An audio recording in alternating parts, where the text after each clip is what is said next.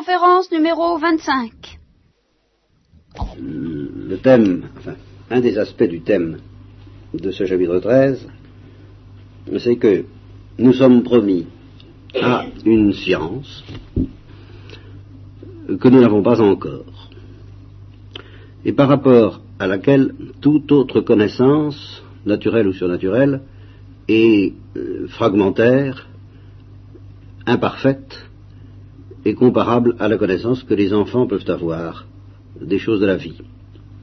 Alors, ça suggère dès maintenant, ce texte-là, je vais vous le lire tout de même pour que vous le reliez, enfin, mais c'est pas pour en faire le commentaire, c'est au contraire pour être au service de cette synthèse que je voudrais vous proposer.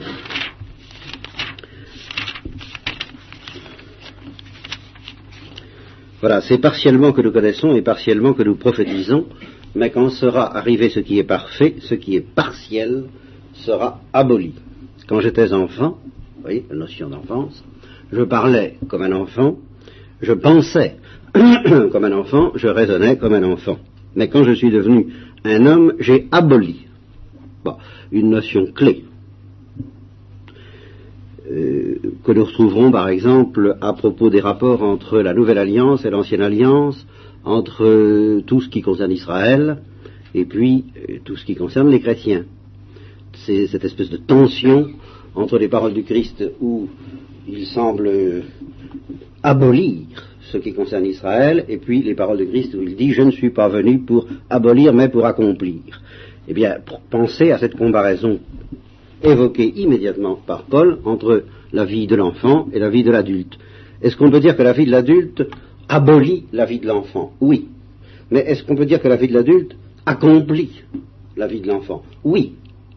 De sorte qu'on peut très bien dire, à propos d'un messager qui viendrait nous apprendre à devenir grand, à devenir des adultes, eh bien, il pourrait nous dire, je ne suis pas venu pour abolir les choses de l'enfance, mais pour les accomplir. Le tout est de s'entendre, n'est-ce pas? Il y a une manière d'abolir qui consiste à détruire, et il y a une manière d'abolir qui consiste à magnifier, à épanouir au-delà de tout ce qui pouvait être prévu. Et alors, ça peut s'appeler abolir ou accomplir au choix. Alors, c'est dans ce sens-là que nous sommes promis à quelque chose qui abolira, effectivement, euh, les connaissances de ce temps et qui les abolira tellement bien qu'il abolira même la foi. Ce qui est quand même pas banal, puisque la foi, notre foi, d'après Pierre, est plus précieuse que l'or. Voilà donc une chose infiniment précieuse et qui sera abolie, d'après Paul. N'est-ce pas Elle sera abolie, mais en même temps elle sera accomplie. Euh, il n'est pas inutile, loin de là, d'avoir la foi, et c'est justement ce que nous allons essayer de préciser. Alors je continue la lecture du texte. J'ai aboli ce qui était de l'enfant, mais en ce faisant je l'ai accompli. Pour le moment, nous regardons dans un miroir et confusément. C'est pour ça que ce n'est pas très drôle malgré tout les conférences. Et même si nous prophétisions, ce qui était un exercice fréquent chez les Corinthiens, comme nous le verrons plus tard. Mais alors, ce sera face à face. visage en face d'un visage, regard en face d'un regard. Pour le moment, je connais partiellement plus tard, je connaîtrai comme je suis connu, je suis très bien connu, n'est-ce pas? Euh, Les psaumes, un certain psaume en particulier le chantait en disant Quoi que je fasse, tu me connais, quand je me lève ou que je m'assieds, tu me vois, si je me, réfugie dans la profondeur des montagnes ou dans l'infini des déserts, tu es toujours là, tu ne me lâches pas, je suis toujours sous ton regard, et vous savez peut-être que Job n'appréciait pas tellement cette permanence du regard de Dieu parce qu'il n'avait pas encore compris que c'était un regard d'amour. Et quand on n'a pas compris que cette permanence du regard de Dieu est un regard d'amour, c'est intolérable. Enfin, ça peut être intolérable. Eh bien, ce jour-là, je connaîtrai Dieu comme je suis connu de lui. Pour le moment, trois choses demeurent, la foi, l'espérance et la charité, mais la plus grande des trois, c'est la charité. Alors ça, nous y reviendrons tout à l'heure. Alors nous sommes donc dans une euh, nurserie, si vous voulez, nous n'avons pas encore commencé à connaître les réalités sérieuses. Voyez-vous, en face de la mort, j'en arrive à penser que la peur que nous avons est peut-être ce qu'il y a de plus réconfortant. Car j'ai du mal à penser que le néant provoquerait ce genre de peur-là.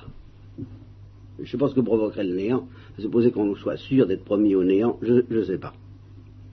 Il me semble que si j'étais absolument promis au néant, je demanderais à la science, qui me l'accorderait volontiers, c'est un avantage de la science, que ce néant soit progressif, pour que je ne m'aperçoive pas trop euh, de cette disparition. Ce qui est très dur dans l'idée d'entrer dans le néant, c'est d'être en pleine possession de ses moyens, et puis, quoi hein, le coup près de la guillotine, plus rien. Cette, idée plus rien est, très difficile à, se représenter, elle est, vertigineuse, elle est affolante, mais ceci à condition justement qu'on oppose l'intensité euh, suprême de toutes nos forces à, dans la mesure où on peut l'imaginer, l'absolu du néant. Mais au fond, si ça nous donne le vertige, c'est parce qu'on sent bien que ce n'est pas possible. N'est-ce pas? C'est ça qui nous donne le vertige.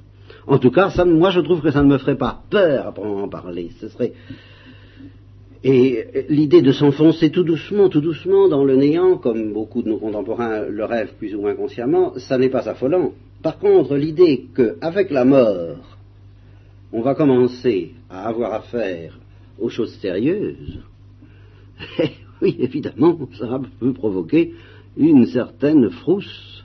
Dormir, dormir, rêver peut-être, et rêver des rêves qui risquent d'être plus intenses, plus vrais, plus profond, plus éternel, sûrement, que la réalité euh, d'aujourd'hui. Alors, ça me frappait euh, ce matin, où je me promenais quelque part autour de la cathédrale, je me disais, oui, au fond, nous n'avons pas commencé à connaître les choses sérieuses. Et je pensais à ma propre mort, je ne vous le cache pas. Nous n'avons pas encore commencé à vivre. C'est vraiment comme des enfants. C'est vraiment la comparaison de l'enfant et de l'adulte. Vous voyez, euh, on préservera un enfant de connaître certaines réalités euh, parce que c'est trop fort pour lui, dans l'ordre du bien comme dans l'ordre du mal. Et au fond, chacune des étapes un peu douloureuses de l'existence, euh, c'est pas pas de s'endormir qui est douloureuse, c'est de s'éveiller ou de se réveiller. M'est arrivé une ou deux fois de m'évanouir, l'évanouissement lui-même, moi, c'est mon témoignage je suis sûr qu'on pourrait en invoquer d'autres, qui seraient probablement très différents. Mais enfin, moi, je vous dis ce que j'ai expérimenté, et à titre d'illustration d'une doctrine qui, je crois, dépasse l'expérience, euh, j'ai pas trop souffert de m'évanouir, mais j'ai énormément souffert au moment du réveil. Et puis, une fois qu'on est réveillé, ça va mieux. On est, on est habitué à un nouveau mode de vivre plus intense, mais alors justement, on réussit à lui faire face alors, toute la doctrine de Paul, c'est ça, euh, attendez-vous à des choses énormes. Et préparez-vous à des choses énormes. Que toute votre vie soit, c'est ça la révélation chrétienne, c'est pour ça que Dieu nous a parlé, c'est pour qu'on fasse l'apprentissage de cette chose énorme qui s'appelle la vision face à face. C'est là le sens de la vie d'après la révélation de Dieu. S'habituer à la lumière de Dieu. La comparaison que j'ai prise souvent, quelqu'un qui vit dans des grottes euh, pendant des semaines et des semaines sans aucune lumière euh, et qui devrait affronter la lumière du jour, eh ben, il ne pourrait pas la supporter. Il faudrait qu'il s'habitue. Et il s'habituerait en supportant des lumières de transition, des petites bougies, hein, dans un lieu obscur. Et c'est exactement comme ça que définit Pierre la foi une petite loupiote qui brûle in caliginoso loco, qui brûle dans un lieu ténébreux. Et cette petite loupiote, ça n'a l'air de rien, mais si nous avons les yeux fixés sur elle, et si nous acceptons de, nous, laisser nourrir, de nous laisser imprégner de ces connaissances partielles, confuses, comme dans un miroir, qui nous parviennent comme à travers des interstices de la lumière du jour, mais cette lumière du jour nous apparaît vraiment comme euh, les étoiles à travers le ciel dans une nuit épaisse de ces nuits qu'aime tant Carlo Caretto et dont je vous ai peut-être parlé une fois. Eh bien, imaginez comme les anciens le faisaient, je crois, que le ciel soit une voûte vraiment solide, dure, en cristal, hein, et imaginez que derrière cette voûte, il y ait une lumière fantastique, une lumière intolérable, une lumière insoutenable, mais qu'alors, pour, qu'on s'y habitue, on fasse des petits trous dans la voûte, n'est-ce pas, et que nous soyons invités à regarder des lumières de plus en plus intenses. Voilà.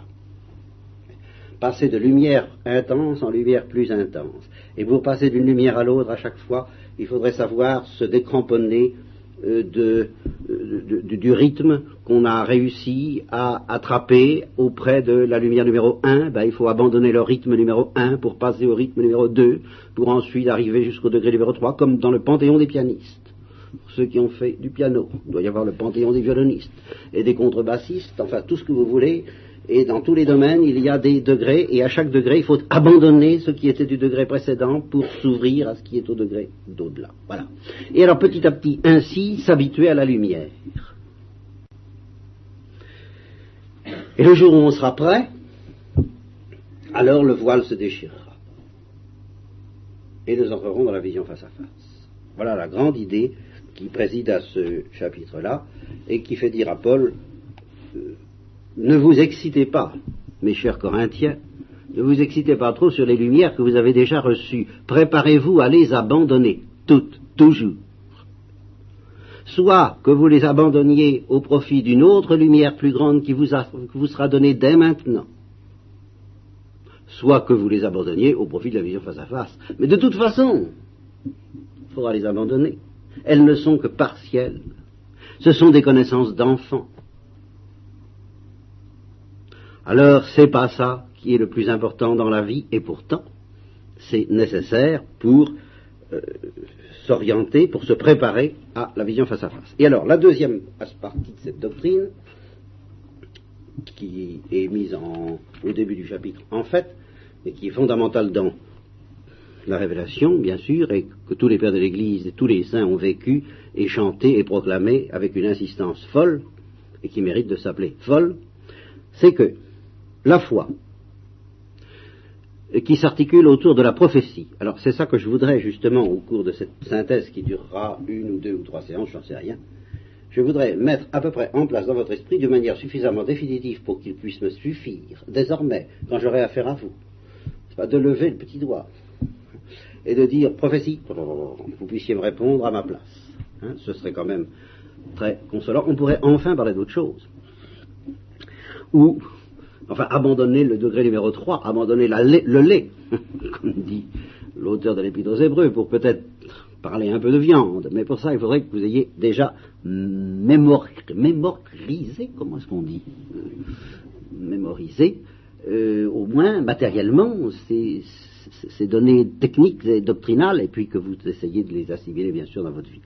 Alors je voudrais mettre en place un certain nombre de notions qui sont tout notre équipement par rapport à la vie surnaturelle. La foi, l'espérance, la charité, la prophétie, c'est très important la prophétie, la grâce sanctifiante, ça je vais essayer de vous en parler ce soir, la vision face à face, je viens d'en dire deux mots, et je crois qu'avec ça, on aura à peu près tout euh, ce qu'il faut pour aborder la suite du texte. Mais je voudrais arriver à mettre ça en place, et je ne suis pas sûr que ce soit tout à fait encore dans votre esprit très net. J'ai mis des années moi-même à y comprendre quelque chose, je ne vous en veux donc pas de, de flotter encore, je voudrais tout de même que ça déflotte un peu progressivement, qu'on euh, se rapproche un petit peu de quelque chose de plus solide. Donc, l'apprentissage de la vision face à face utilise les connaissances partielles qui nous viennent de la foi et de la prophétie, nous reviendrons sur ces deux notions et comment la foi et la prophétie s'articulent l'une par rapport à l'autre. Passons cet apprentissage, dis-je, utilise toutes ces connaissances partielles pour aimer, pour faire fonctionner autre chose qui s'appelle la charité. Voilà. Et c'est comme ça qu'on se prépare à la vision. Parce que, ça c'est la perle de ce chapitre 13, tout s'écroulera. Dans le monde tel que nous le voyons, la figure de ce monde passe, justement, parce que ce monde est une nurserie. Tout ce, monde est un petit, une petite salle d'entraînement. Tout disparaîtra, sauf deux choses, dont une il est question ici et dans l'autre est supposée ici. D'une part, les personnes. Personne ne disparaîtra aucune personne ne disparaîtra.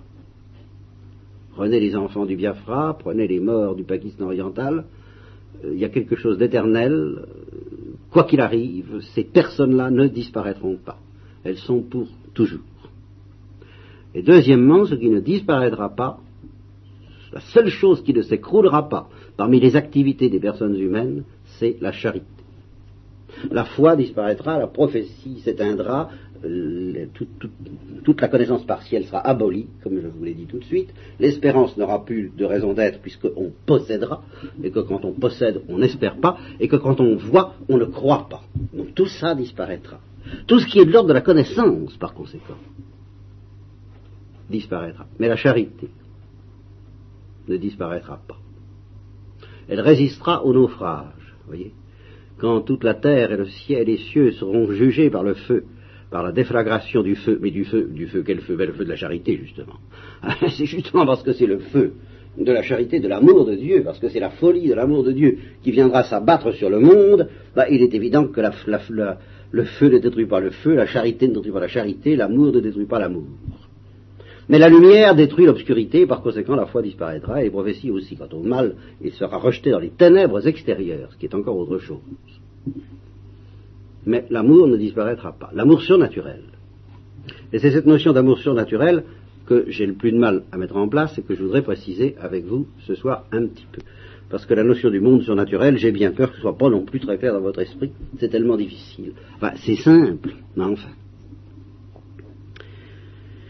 Alors, ce que je vais vous dire s'appuie sur toute la tradition de l'Église, bien sûr, sur les pères de l'Église, ça s'appuie sur toute l'Écriture, mais on en trouve des amorces plus que développées dans ce chapitre 13 d'une part, et puis un chapitre que nous avons vu l'année dernière, ou l'autre année, enfin que nous avons vu à propos de l'Épître aux Corinthiens, le chapitre 2, à partir du verset 6 de ce chapitre 2 jusqu'à la fin.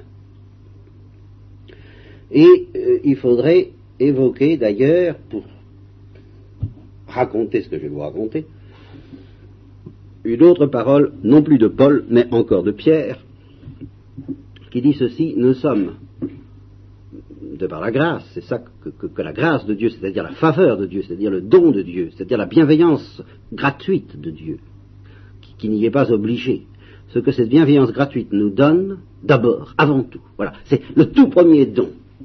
Et si je vous demandais quel est le tout premier don que Dieu nous fait, vous me répondriez les uns la foi, d'autres l'espérance, d'autres la charité, d'autres je ne sais pas quoi. Mais il est peu probable que vous songeriez à me dire, ce qui est pourtant l'âme de toute la doctrine chrétienne sur ce point, que le premier don que Dieu nous fait, c'est d'être en possession, en participation, en communication, je ne sais pas comment traduire le mot consorce. Consor- le consorce, c'est le co-héritier. Quand on hérite de quelque chose, ben, on est plusieurs. Ou le, co-gagnant à la loterie nationale. Vous voyez, c'est quelque chose comme ça. Il y a, cette idée-là. C'est, un heureux sort dont nous sommes compagnons. Nous sommes compagnons dans un heureux sort. Il nous est arrivé une, une fichue veine. Vous voyez, euh, ça nous est tombé dessus. Alors nous sommes consortes. Nous sommes les heureux gagnants. Vous êtes, votre nom a mérité d'être choisi, il a mérité en quoi faisant rien. Nous sommes les heureux gagnants de, la- de quoi? La foi, l'espérance, la charité, miséricorde? Non. De la nature divine elle-même. C'est ça le premier don qui nous est fait. C'est que nous sommes de nature divine. Alors là, je voudrais je l'ai dit, hein, bon, pour ceux qui se souviennent, n'est-ce pas, de ces choses depuis longtemps. J'ai donné des précisions que je vais essayer de rappeler. Mais je voudrais tout de même, aussi sommairement, aussi simplement que possible, je ne sais pas si je vais y arriver, vous enfoncer ça dans la tête comme un clou. Par nature, par naissance, pas par chance, pas par grâce, nous sommes de nature spirituelle, spirituelle et animale, mais spirituelle. Par nature. Et c'est pour ça, à cause de cela, que l'homme est tellement digne de respect. Tous les personnalistes, et même tous les moralistes de droite et de gauche, je vous l'ai dit souvent, qui défendent le respect de la personne humaine, qui ont cet instinct de défendre les plus déshérités, les plus pauvres, les plus malheureux, ils ont parfaitement raison, mais pourquoi? Ils défendent de temps en temps les animaux, mais enfin, ça ne, ils en font pas un drame, vous voyez. Mais les personnes humaines, alors ils les défendent. Et quand on leur, quand ils parlent de, toutes les tortures, de toutes les dictatures, de toutes les, euh, les, outrages faits à la dignité, à la liberté et aux droits de la personne humaine, alors ils voient rouge, c'est le cas de dire, n'est-ce pas? Eh bien, et par là, euh, ils, vivent ce que par ailleurs, dès qu'ils commencent à faire un cours, à lire un livre ou à écrire un article, ils nient, à savoir que la nature de l'homme est spirituelle.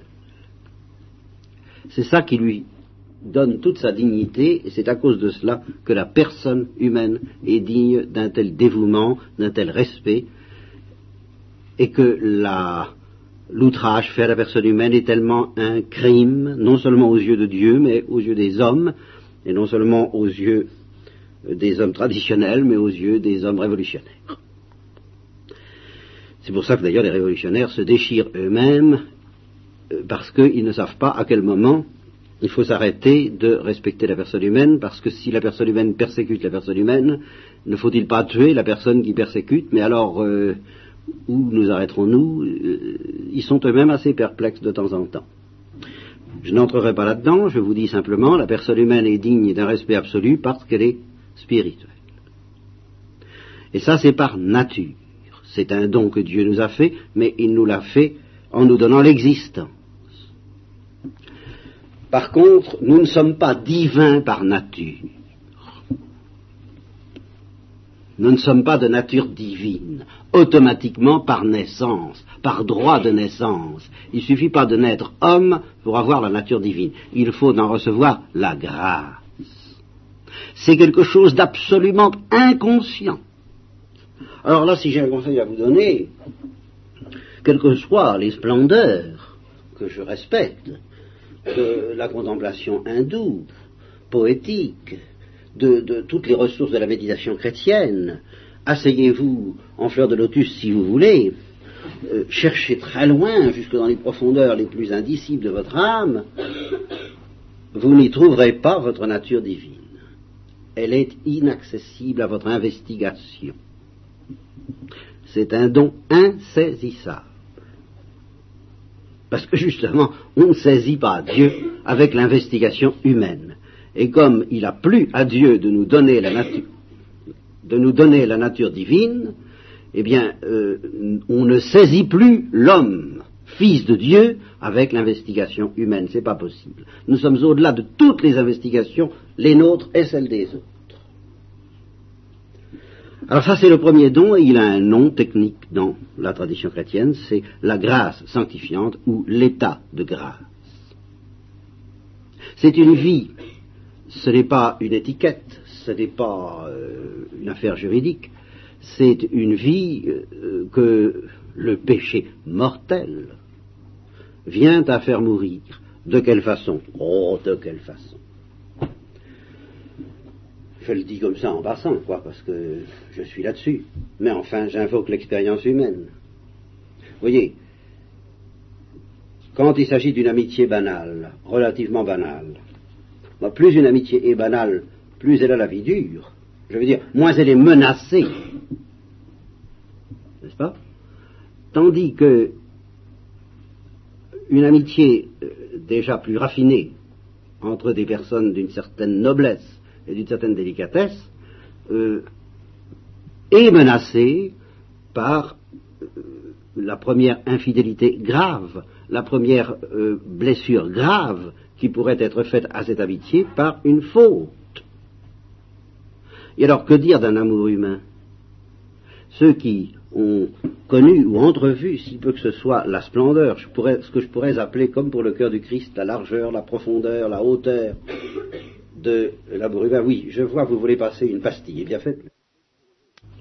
Bon, ben, ceux qui ont donc euh, cette expérience, soit même à l'état de désir, ils savent bien que l'amour humain, c'est comme une plante précieuse et fragile.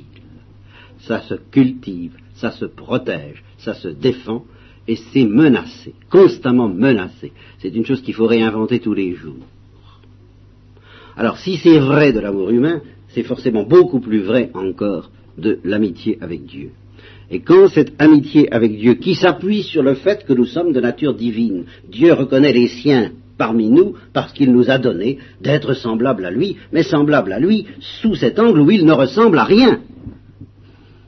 C'est ça que j'aurais dû vous dire d'ailleurs pour commencer, parce que c'est toujours comme ça que je commence quand je prêche une retraite, c'est que Dieu ne ressemble à rien. C'est qu'il y a un côté de Dieu qui ne ressemble à rien. Il y a un côté de Dieu qui ressemble à quelque chose et qu'on peut pressentir à travers la beauté du monde et la beauté des visages humains et la beauté des valeurs humaines, mais il y a un côté de Dieu qui est Dieu, par où il a son nom, qui est distinct de celui de tous les anges et de celui de tous les hommes, son originalité, sa, marque de fabrique, ce qui est en Dieu, ce qui est proprement inimitable par la créature.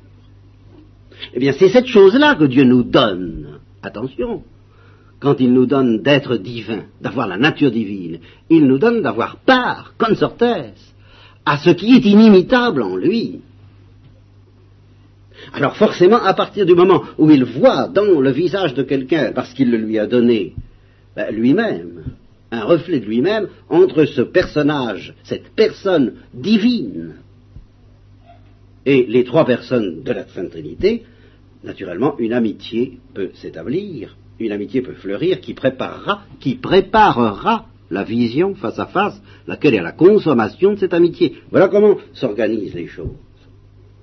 Seulement, si vous tuez cette amitié, beaucoup plus facile à tuer que n'importe quelle autre, parce que beaucoup plus précieuse, ou à laisser mourir, ou à laisser s'affadir, ou à laisser si le sel vient à s'affadir les ronces et les épines, la lampe qui s'éteint, enfin tout ça est permanent, le sel qui se délave.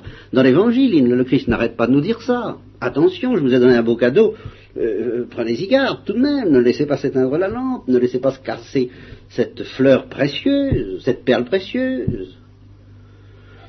Alors si vous la, la, laissez se flétrir, si vous la laissez mourir, c'est ça que veut dire le péché mortel, alors évidemment vous perdez du même coup, Dieu vous retire, ça, Dieu vous retire la ressemblance divine. Et comme vous le savez peut-être par le catéchisme, vous pouvez la retrouver dans le sang du Christ à travers le sacrement de pénitence, bien sûr, ou à travers purement et simplement un, désir, ce qu'on appelle justement le cœur brisé. Si vous avez le cœur brisé d'avoir fait ça, vous avez du même coup ce qu'on appelle la contrition parfaite. C'est ça que ça veut dire la contrition parfaite. C'est d'avoir le cœur brisé. Le cœur brisé d'avoir brisé. Le cœur brisé d'avoir brisé l'amour. Ben, si vous avez le cœur brisé d'avoir brisé l'amour, alors là, il est justement restauré par le sang de Christ, tout de suite. Enfin, ça se fait pas sans douleur, je dirais. Il faut tout de même pas se faire trop d'illusions, ça se fait pas comme ça, comme il a dans la peau, ça y est, ça revient. Vous savez, comme un, hmm, comment ça s'appelle, disjoncteur, vous savez hmm, Disjoncteur est sauté, on rappuie, pof, ça revient.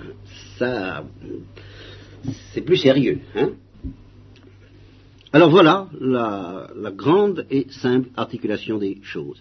Vous recevez la nature divine. Parce que vous recevez la nature divine, parce que vous êtes semblable à la nature divine, vous êtes radicalement, ah, j'emploie des grands mots là, ben enfin tout de même, vous comprenez à peu près ce que ça veut dire, radicalement. Bon. Eh bien, vous êtes radicalement apte à voir Dieu face à face. Ça veut dire une chose très simple et fantastique. Vous prenez un bébé de quelques semaines ou de quelques jours. Vous le tuez. Ça ne l'empêche pas d'avoir la nature humaine. Et pour toujours, les personnes demeurent. Je vous l'ai dit, ça. Les personnes demeurent. Donc, il aura toujours une intelligence. Toujours. Bien.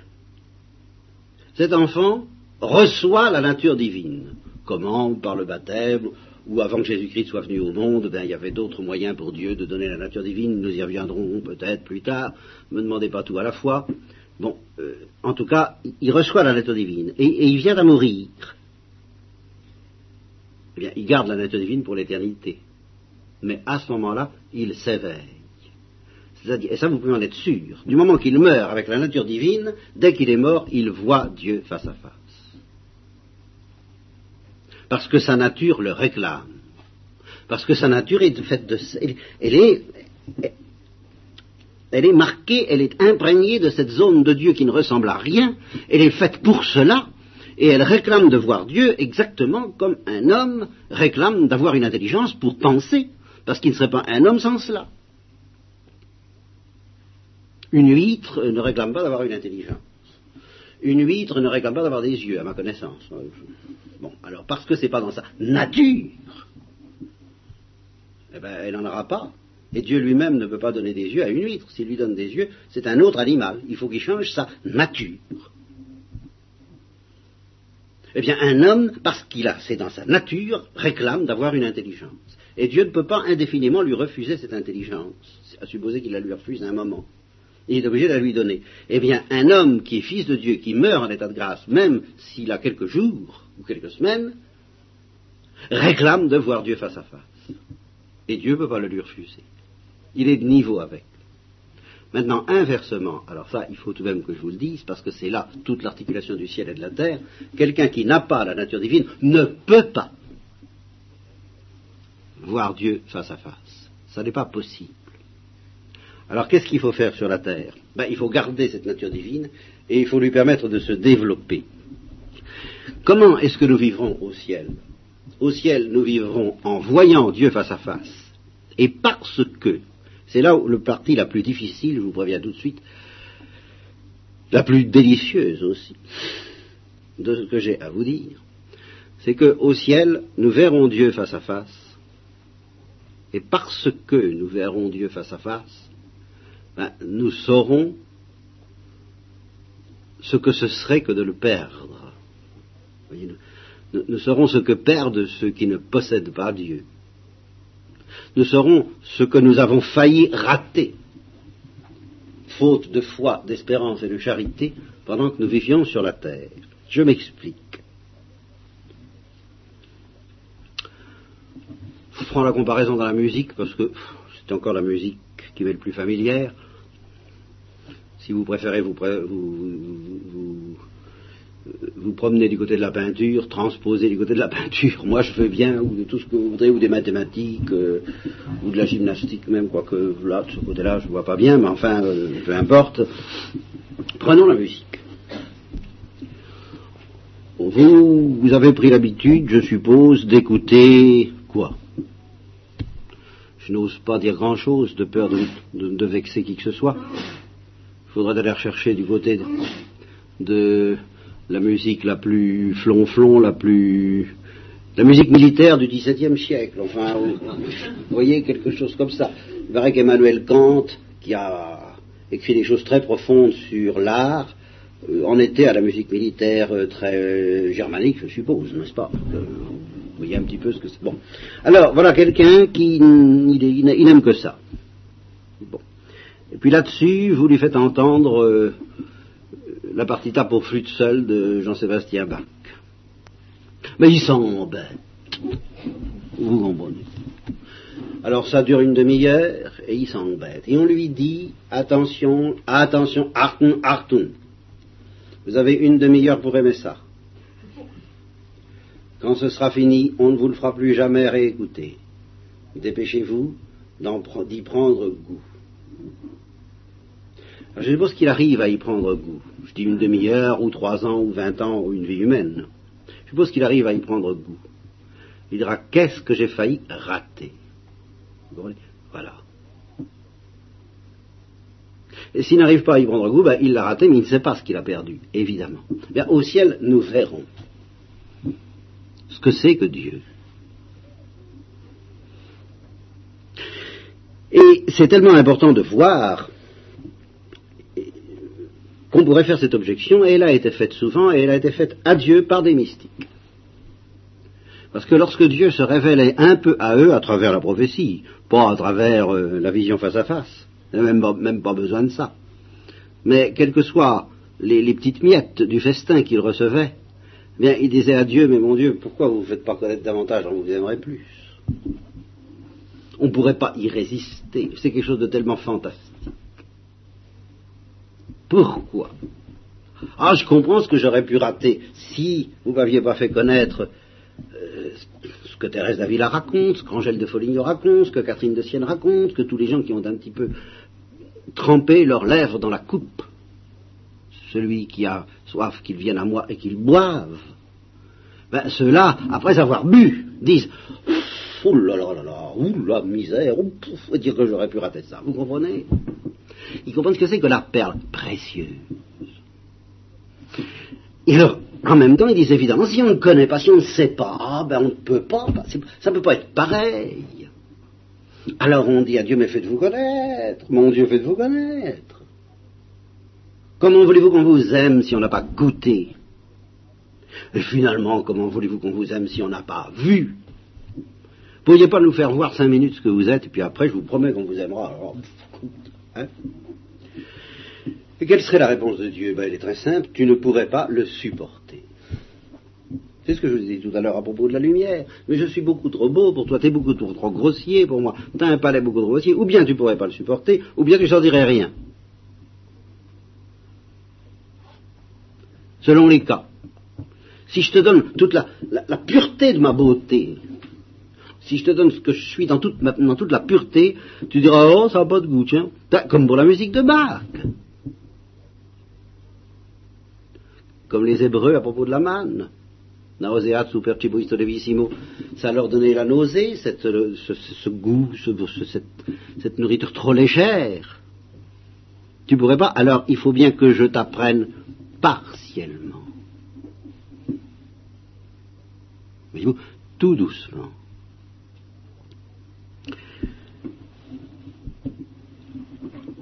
Bon. Mais je recommence. Au ciel, nous verrons. Et parce que nous verrons, alors faites bien attention à ce que je vais vous dire là, nous apprécierons. Seuls peuvent apprécier Dieu, finalement, ceux qui voient Dieu face à face. Seul peut apprécier une euh, confiture de hashish, par exemple, Ceux qui euh, le goûtent. Et c'est pour ça que je vous l'ai souvent dit, je vous ai souvent cité cette parole d'un jeune drogué, très jeune, disant à un de mes amis, vous autres qui ne vous droguez pas, vous ne savez rien. Vous n'appréciez pas, vous ne pouvez pas apprécier. Moi, j'apprécie. Et j'estime que ce que je goûte là, voyez-vous, c'est ça le raisonnement, a un prix suffisant pour mériter toutes les conséquences dont vous me menacez, la décomposition, la souffrance et la mort et la folie même. Tellement c'est fantastique. Ce que je goûte là, j'apprécie. Alors ils apprécient de travers pour des quantités de raisons, c'est une affaire entendue. Mais en effet, pour apprécier Dieu comme il mérite d'être apprécié, comme Dieu s'apprécie lui-même, il faudrait le voir face à face. On ne peut pas. Alors, comment est-ce que Dieu va résoudre ce problème? Eh bien, je vous répète, il nous donne d'être divin. Et, une fois que nous sommes de, sa famille divine, que nous sommes de cette pâte, euh, c'est comme si nous étions, si vous me permettez de continuer à comparer Dieu à du hashish, n'est-ce pas? Euh, c'est comme si nous étions hachiches nous-mêmes. Voyez? Mais dans dans la nuit, sans que ça s'éveille. C'est comme si nous étions musique nous-mêmes, mais sans oreille pour l'entendre. Et alors, à partir de là, en utilisant alors ce que nous pouvons entendre, c'est-à-dire la parole humaine, Dieu nous dit, eh bien, nous allons causer de moi. Je vais te parler de moi, mais avec des mots humains en m'adaptant à ton niveau, à toi, d'une manière partielle, d'une manière pauvre, d'une manière provisoire, de façon à ce que petit à petit tu entendes parler de moi et que cela éveille en toi quelque chose parce que tu es de nature divine. C'est toujours la même chose. Ce, pays, c'est l'histoire de la réminiscence quand les gens vous disent tiens, il me semble que j'ai déjà vécu quelque part je passe sur le problème humain que ça peut poser, je n'insiste pas, je ne vais pas discuter la métempsychose et la réincarnation avec vous ce soir. Hein. On a autre chose à faire. Mais en ce qui concerne l'état de grâce, c'est exactement comme si nous avions vu Dieu autrefois, et que quand nous entendons parler de Dieu, ça éveille en nous quelque chose, comme si nous avions déjà connu ce pays-là. C'est ça que justement Dieu a appelé la terre promise dans la Bible ce pays que nous n'avons jamais vu, mais dont nous sommes déjà les citoyens. Alors, quand on nous en parle avec des mots d'homme, ça éveille en nous quelque chose qui n'est pas humain. C'est ça le mécanisme de la foi qui se présente à ce moment-là comme le détonateur de l'amour.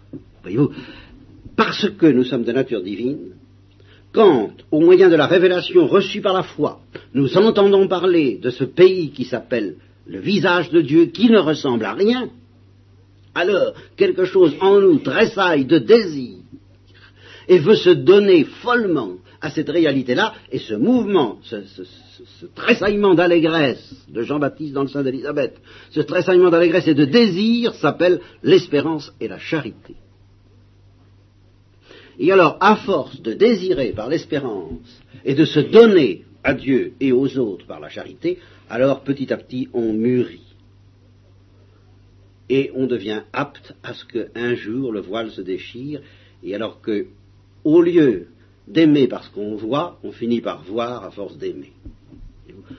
Finit par mourir d'amour comme la Sainte Vierge, c'est la seule mort qui évite le purgatoire, parce que si, nous ne sommes pas prêts, si nous ne sommes pas mûrs au moment de la mort naturelle, eh ben, il faudra mûrir après euh, d'une autre façon, beaucoup plus impitoyable, dans laquelle, si vous voulez, la, lumière nous, Dieu nous envahira, alors que, comme je vous le disais tout à l'heure, nous ne sommes pas prêts à le recevoir. Nous ne sommes pas aptes, nous ne sommes pas capables ni d'en profiter, ni même de la supporter. Alors on souffre. Et comme je le disais une fois à des, il n'y a pas longtemps à des religieuses, parce que je vous dis que je vous fais une petite synthèse ce soir, alors je suis bien obligé d'évoquer un peu tous les aspects de la question trop rapidement, mais euh, voilà. Eh bien, je leur disais, ne vous imaginez pas, c'est une des imaginations les plus néfastes que vous puissiez vous fabriquer à vous-même, mes sœurs, que vous risquez de faire un peu de purgatoire. De même qu'il n'y a pas un peu de Dieu, un peu d'éternité, un peu d'immortalité, un peu de miséricorde, un peu de justice, un peu d'amour, un peu de rien, un peu de tout, mais tout ou rien, il n'y a pas un peu de purgatoire. Le purgatoire, c'est toujours beaucoup. C'est toujours écrasant, lourd, long et terrible. Alors, nous sommes invités à ce que justement il y ait pas, non pas un peu de purgatoire, il y ait non pas un peu de purgatoire, mais pas du tout. Nous sommes invités à faire confiance à Dieu suffisamment pour, pour nous habituer à lui dès ici-bas, en telle sorte qu'on meurt d'amour. Et alors, à ce moment-là, lorsque par suite de cette espèce de petit fonctionnement que je viens d'évoquer rapidement, nous sommes dotés de la nature divine sans y être pour rien, ça c'est vraiment pas de notre faute, hein. c'est comme ça, c'est comme ça, euh, c'est le don de Dieu. À ce moment-là, nous qui sommes dotés de la nature divine, qui sommes des, euh, qui sommes comme une bombe à laquelle il ne manque que le détonateur, on vient nous parler de, ce pays-là. Alors ça déclenche le désir et l'amour. Eh bien, à force ainsi de, fonctionner, n'est-ce pas le, désir et l'amour obtiennent de Dieu qu'ils viennent augmenter l'intensité de nature divine qu'il y a en nous, l'intensité de la foi, et l'intensité de la foi ainsi augmentée augmente à son tour l'amour, la machine se met en marche comme une locomotive, si vous voulez, et ça va de plus en plus vite, C'est-à-dire qu'on se met à désirer de plus en plus, à aimer de plus en plus, et à désirer de plus en plus pour les autres en même temps que pour soi, c'est tout le mystère de l'apostolat, mais si vous ne désirez pas le goût de Dieu, ne me racontez pas que vous aimez les autres surnaturellement, ça ne veut rien dire. Tant que vous ne pleurerez pas des larmes, interminable parce que les hommes n'ont pas le goût de Dieu ni vous-même, vous ne l'avez pas comme il faudrait l'avoir, c'est pas ça aimer. Bon, alors, ça augmente, ça augmente, ça augmente. Alors, à un moment, vous commencez à comprendre le comportement de Dieu. Alors faites bien attention. Je veux dire la manière dont il gouverne le monde. Qu'est-ce que nous savons de la manière dont Dieu gouverne le monde? Nous savons des principes généraux, mais nous savons une, chose qui domine tout, nous chrétiens, c'est le mystère de la croix. Nous savons qu'il gouverne le monde en ayant sauvé le monde par la croix de son Fils. Il a envoyé son Fils dans le monde pour nous sauver. Et il l'a envoyé à la croix pour nous sauver. Eh bien, notre intelligence n'y comprend rien, et n'y comprendra jamais rien. Notre intelligence humaine. Tout ce qu'elle pourra comprendre, c'est que c'est idiot. Moros. Vous vous rappelez? Nous avons parlé de ça. Moros. C'est ça, repasser les petites astuces.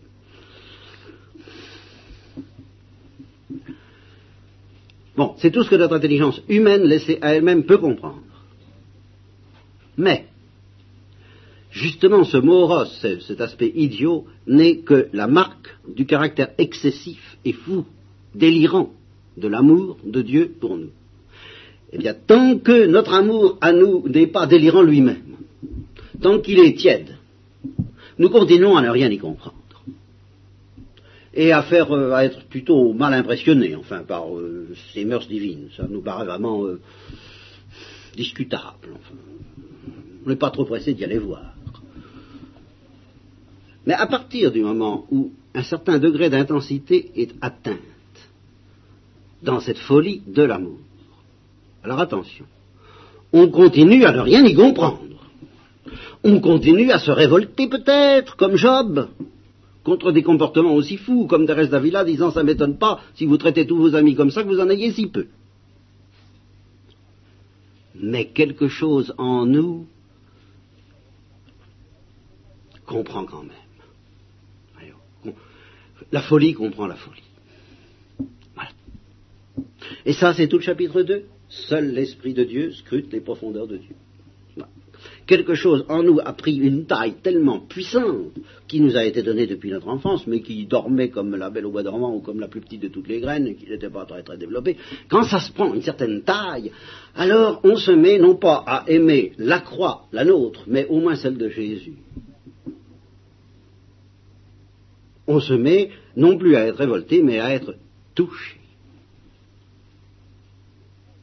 par la folie de Dieu, qui est plus sage que toute la sagesse des hommes, et par la faiblesse de Dieu. Vous voyez, parce que la principale révolte, c'est que justement la, révolte de Job, la révolte des Juifs, la, révolte, la nôtre, c'est que Dieu ne fasse pas éclater sa gloire et qu'il abandonne tellement, tellement euh, les innocents et les chrétiens eux-mêmes et, l'Église à la persécution du mal, et, pas seulement l'Église officielle, mais enfin tous les petits, tous les enfants du Biafra dont je vous parlais tout à l'heure. Enfin quoi, qu'est-ce qu'il fait, qu'est-ce qu'il attend?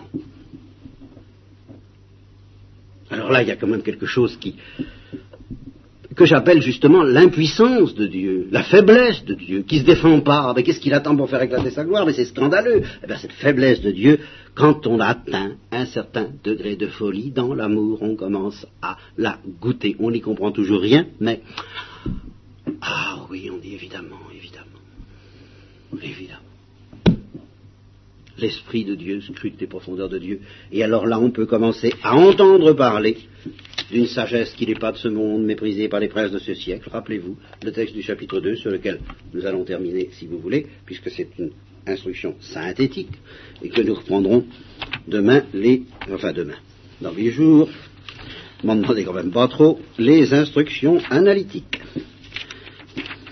nous parlons sagesse parmi les parfaits, voyez, c'est-à-dire parmi ceux chez qui le phosphore a euh, s'est échauffé dans l'obscurité pendant longtemps, et puis ça a pris feu. Mais sagesse qui n'est pas de ce monde, ni des princes de ce monde qui sont abolis. Vous voyez toujours cette idée de l'abolition. Mais nous parlons d'une sagesse de Dieu dans un mystère demeuré caché, que Dieu avant les siècles a destiné par avance pour notre gloire sagesse qu'aucun des princes de ce monde n'a connue, car s'il l'avait connue, il n'aurait pas crucifié le Seigneur de la gloire. Alors vous voyez, c'est pas comme comment ça porte là-dessus. C'est la sagesse d'être crucifié. Ben, quand on pressent, et seulement quand on pressent que c'est une sagesse de se laisser crucifier, on ne crucifie plus.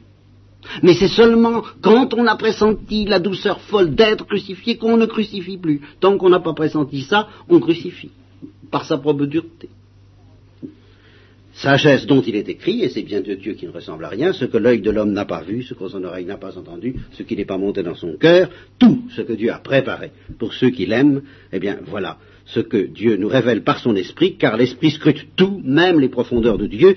En effet, qui d'entre les hommes connaît ce qui est dans un homme, sinon l'esprit de l'homme qui est en lui? Vous voyez bien, faut être de la même pâte, faut être de la même famille, il faut être de la même chair. Et nous en reparlerons de la chair, car nous sommes de la chair du Christ par les sacrements. Donc qui connaît ce qui est dans un homme sinon l'esprit de l'homme qui est en lui, ainsi ce qui est en Dieu, nul non plus ne le connaît sinon l'esprit de Dieu. Or nous n'avons pas reçu l'esprit du monde, mais l'esprit qui vient de Dieu.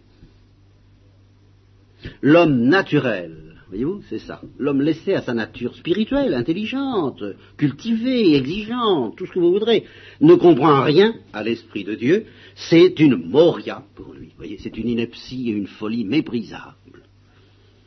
Il ne peut pas, et il ne peut pas le comprendre parce que ça se juge avec une antenne divine. Au contraire, celui qui est doué de cette antenne juge tout et il n'est jugé lui-même par personne. Car qui a connu la pensée du Seigneur pour pouvoir l'instruire? Mais nous, nous avons la pensée du Christ, la suite mercredi prochain.